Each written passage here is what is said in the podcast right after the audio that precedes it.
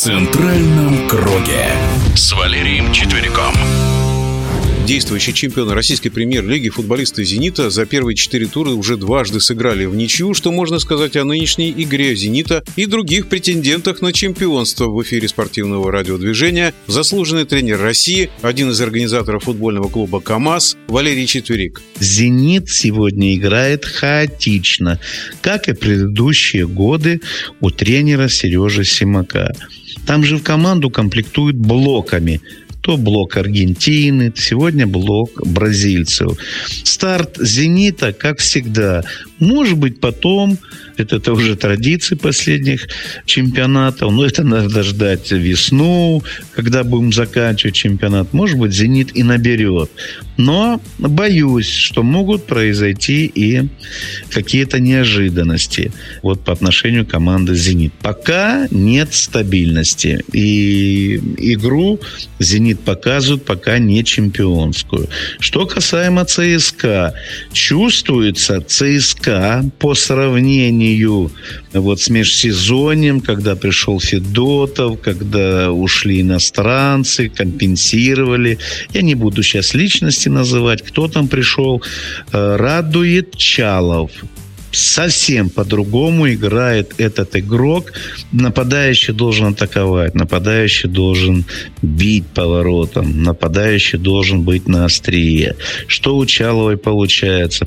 Прибавил. Прибавил по сравнению с прошлыми годами Чалов. И правильно, что оставили его в ЦСКА, потому что, ну, сравнивать Чалова с Заболотного – это небо и земля. Хотел бы сказать про «Спартак», а то мы говорим про «Зенит», а в лидерах-то у нас сегодня ЦСКА и «Спартак». Вот «Спартак» тоже радует. Там что смогли? Смогли удержать состав, костяк команды. Да, у «Спартака» сегодня получается. Поэтому я бы говорил вот на старте вот эта тройка «Спартак», ЦСКА и, ну, конечно, по всему антуражу, что касаемо футбола, «Зенит». Вот эти три клуба. Но более стабильно играют ЦСКА и «Спартак». Да, кстати, «Зенит» принимает ЦСКА. Вот здесь вот, вот и посмотрим. Если ЦСКА пройдет и «Зенит», ой-ой-ой. Да, это серьезно.